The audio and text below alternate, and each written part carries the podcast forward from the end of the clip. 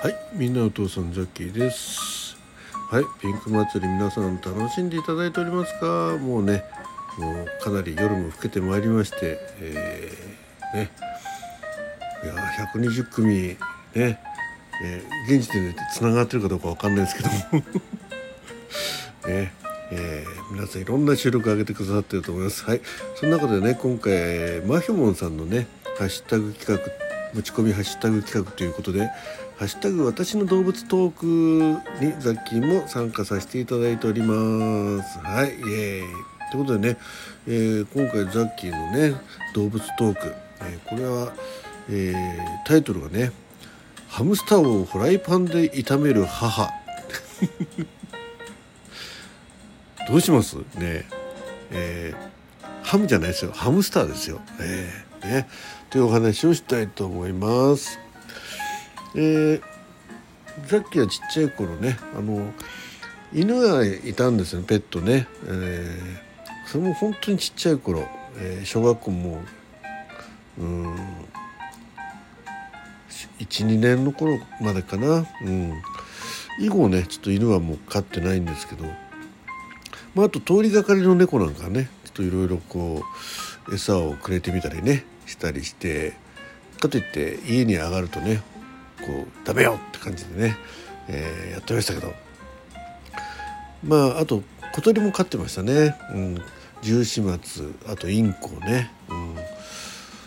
結構大きなね鳥かごを父親が作りましてかごっていうかまあ人が入れるぐらいね、うん。えーそこでねこう開け閉めするたんびに鳥が逃げていくというね。そんな体入んなくてもよかったんじゃないかと思うんですけどね小学生のね、えーもう餌をねこうふーって吹いてねなんかもみ殻を飛ばしてやるのがすげえ面倒くさくてね、うん、まあ手乗りになるわけでもないしね。あでも手乗りになったのもいたかな、うん。まあ、そんな感じでいろいろ動物は飼ったりねあと、えーカエルを飼ったりあ鶏も飼いましたね。うん。いろいろありましたけどね、まあ、その中でね一番我が家でこう楽しん,、えー楽しんだって可愛がったのはねハムスター、うん。えー小学校もね高学年になってからハムスターをね、うん、買うようになりまして結構ねこう継続してまあ大学ぐらいまで続いたかな。で結婚してからもねある時期ハムスター、ね、子供たちが飼いたいっていうんで飼ったことありますけど、まあ、その中でねちょっと、えー、本当ハムスターを飼い始めて最初の頃ですね、うん、小学校高学年の頃。まあ本当にあのゴールデンハムスター。今みたいにジャンガリアンとかねあんまりいなかなかったような気がするんですよね。もうハムスターっていうとゴールデンハムスター、うん、しかいなかったような気がするんですけどね。まああまりこうまだ目上じ目材じゃなくてね。結構小学校の仲間たちもね「何それ?」なんて言うとねだからあのネズミとリスの愛の子だよみたいなそんなような説明をしてたような気がするんですけど、はい、実際愛の子だったかどうか知んないですけど。ででも野生でハムスターいるってね一一晩で30キロぐらい走るとかっていう話聞いたことありますからね、うん、そんなハムスターちゃんをねこうみんなで可愛がってたんですね。えー。まあしょっちゅう顔から出してねこうなんだ。で結構動きがまあ走ると結構速いには速いんですけど結構鈍かったりしてね。まあだからちょっと放し飼いにしてね部屋の中ね遊んでましたよね。まあハムスターにとっちゃいい迷惑ですよね。なんかねこういろいろ触られまくってね、えーまあ、そんな中でね、うん、だんだん大きくなってきてもうかなりもう家族としてね可愛がってまあハムスターは自分がこの家族とは思ってなかったとは思うんですけどまあ、一応、まあ、餌はくれるしね、まあ、ひまわりの種ばっかりですけどね、えーまあ、たまにいろんな野菜あげたりいろいろしてましたけどだからねハムスターの飼い方ってこと自体もねよく分かってなかったんですよ。うんまあ、ネットみたい今みたいにねネットでググるわけにもいかないし、まあ、本とかあの時でもハムスターの飼い方っていう本もなんか一冊ぐらいあったような気がするんですけどね結構さっきそういうのを読むの面倒くさい方なんで。本だけあったみたいな感じですね。えーそんな感じでねこう、まあえー家族の一員としてね、えーハムスターを飼ってるました。ね、である日学校から帰ってきたらね、母親がねなんか泣きながらねフライパン持ってんですよ。うん、でガスガスコンロの上でねフライパンをこう温めてるんですよね。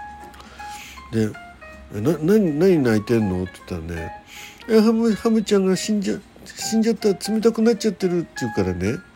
うん、で見たらねフライパンの上でハムスター炒めてるんです。炒めてるっ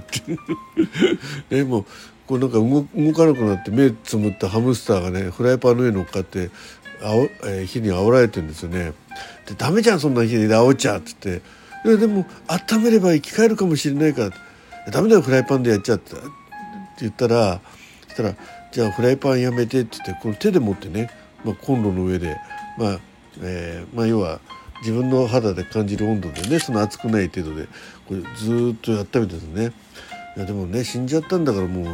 温めてもね生き返んないんだから、えーあね、もうしょうがないじゃんってこっちもね半泣きになってね、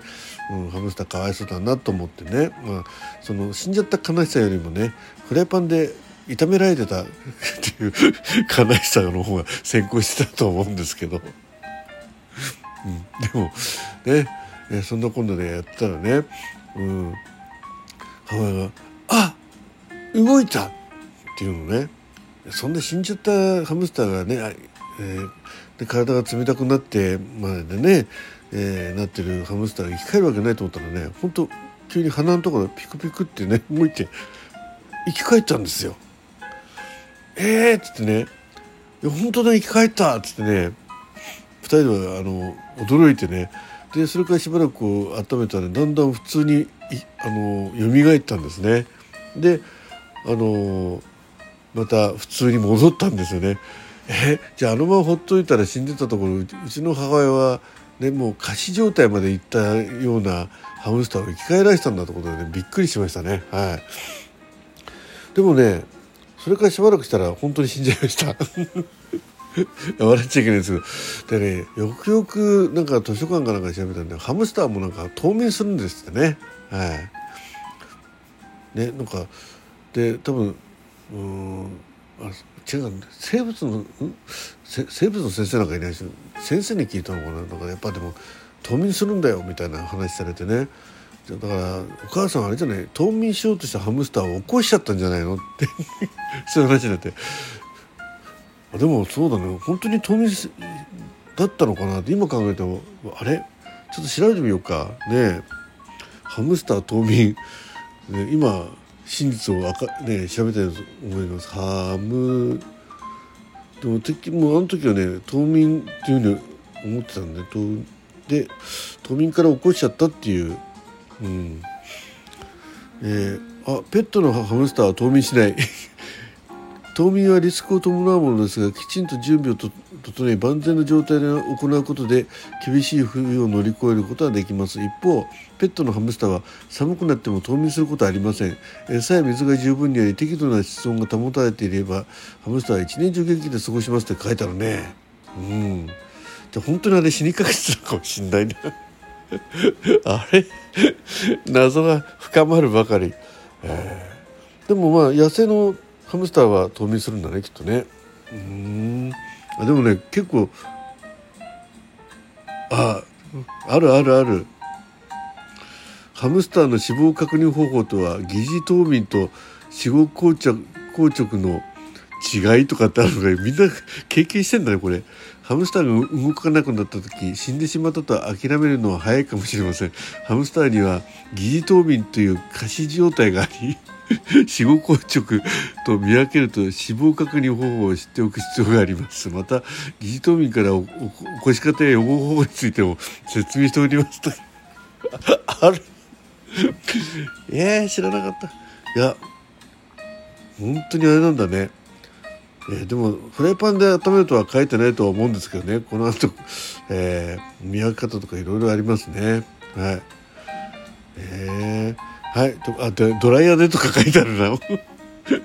ドライヤーを使って体温を上昇させて。いやいやちうちの母親すごいなもしかして。ね。はい。ということで、えーハムスターが目を覚まして動き出した場合次のステップで、えー、あるエネルギーを補給を行いますだからその補給とかね全然知らなかった砂糖水飲ますんだね。うん。はいてなことでございます、えー、ハムスター飼ってる方ね、えー、そういうこともあるらしいのでもう最近さっき飼ってないですけどね、えー、ハムスターを、えーまあ、少なくともフライパンで炒めるのは間違ってると思います。はい、えー、以上ね、えー、私の動物トークということで、えー、どっちかというと母親の生態を 紹介したような感じでございますがね。ちょっと勉強になりました。はい、えー、マヒョモンさん素敵な、えー、ハッシュタグ、えー、企画ありがとうございます。皆さんのね引き続き、えー、ピンク祭りトークぜひ、えー、楽しんでください。以上ザッキーがお送りいたしました。私の動物トークでした。ありがとうございます。ザッキーでした。